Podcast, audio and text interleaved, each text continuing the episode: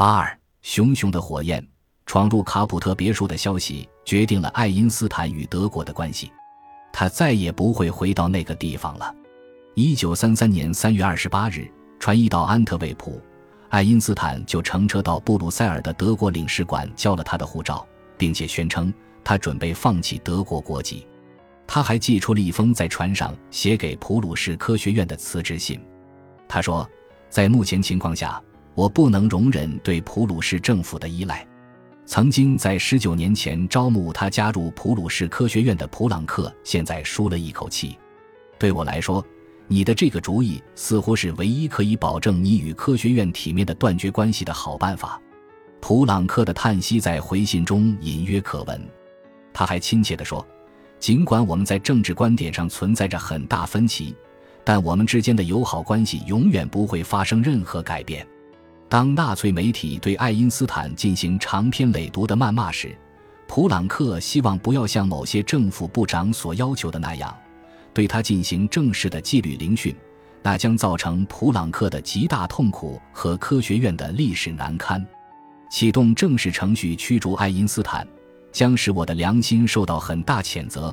他给科学院的秘书写信说：“虽然在政治上我与他有严重分歧，但我也确信。”在今后的几百年里，爱因斯坦将一直是最令我们科学院骄傲的明星之一。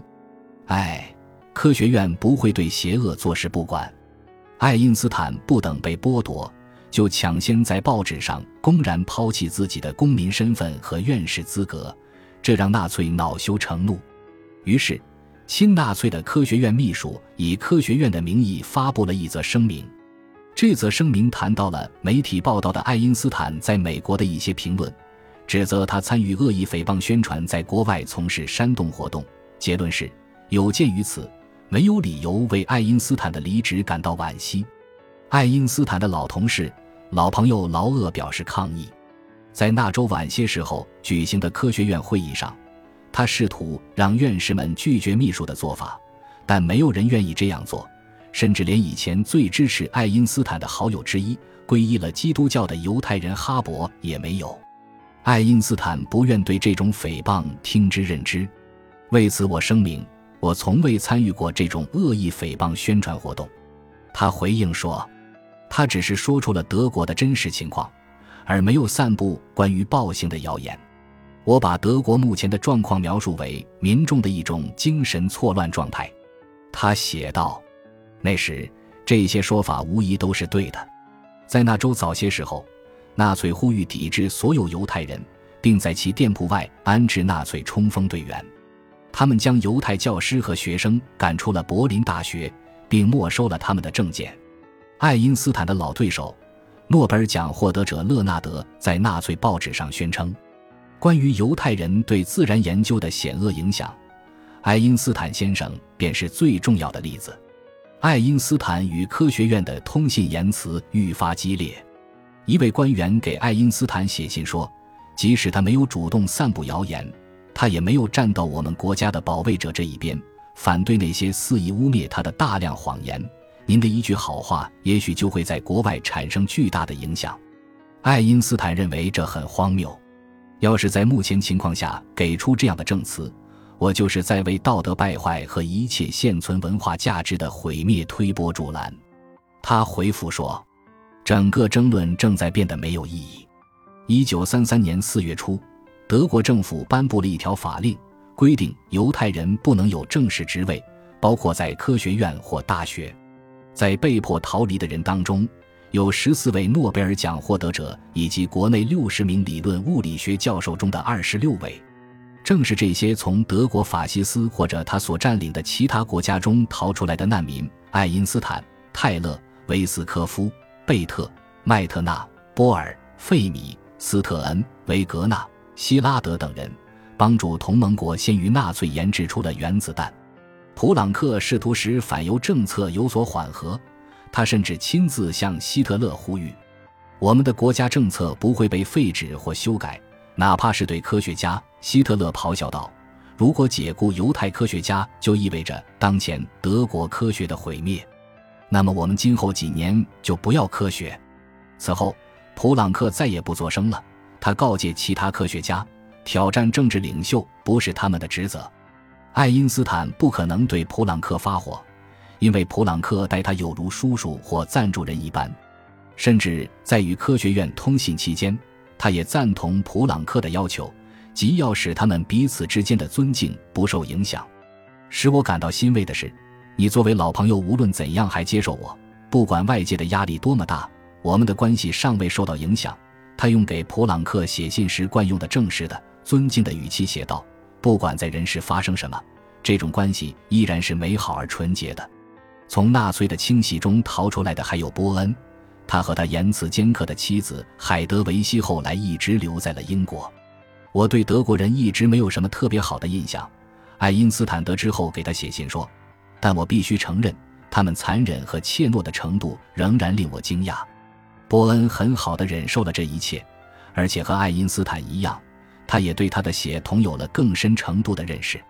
至于我的妻儿，他们只是在最近的几个月才清楚地意识到自己是犹太人或非雅利安人。我本人也从未对我是犹太人感觉特别强烈。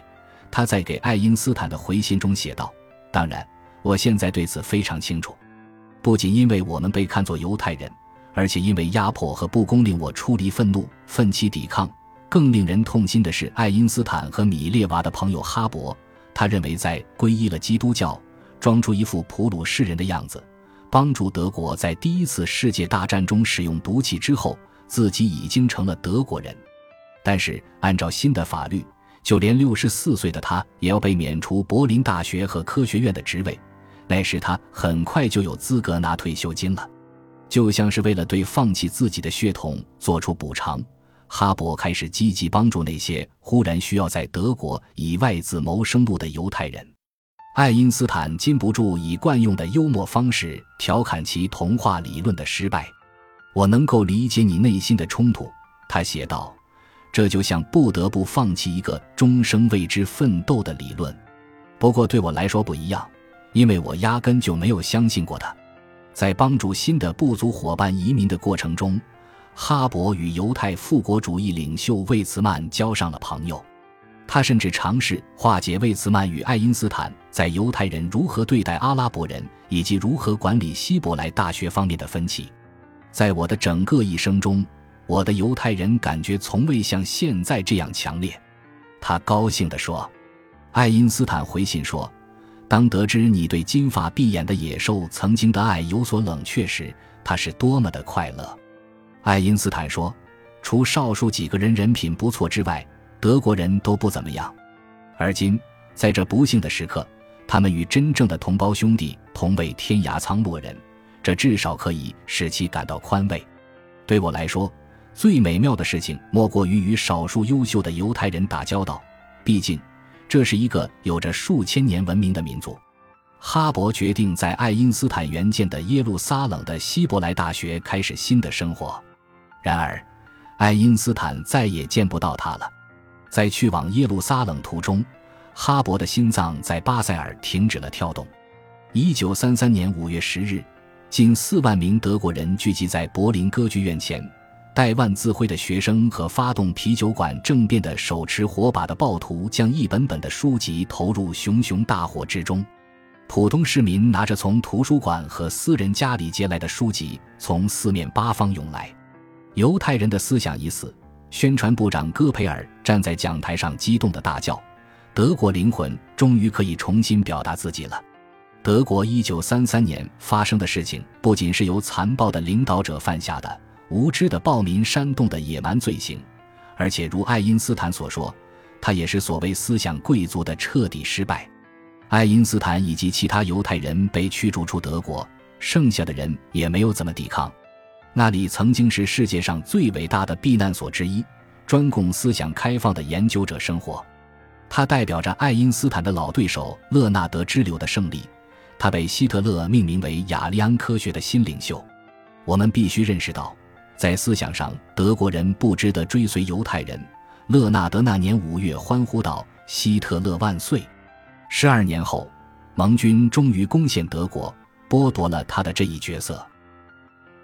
感谢您的收听，本集已经播讲完毕。喜欢请订阅专辑，关注主播主页，更多精彩内容等着你。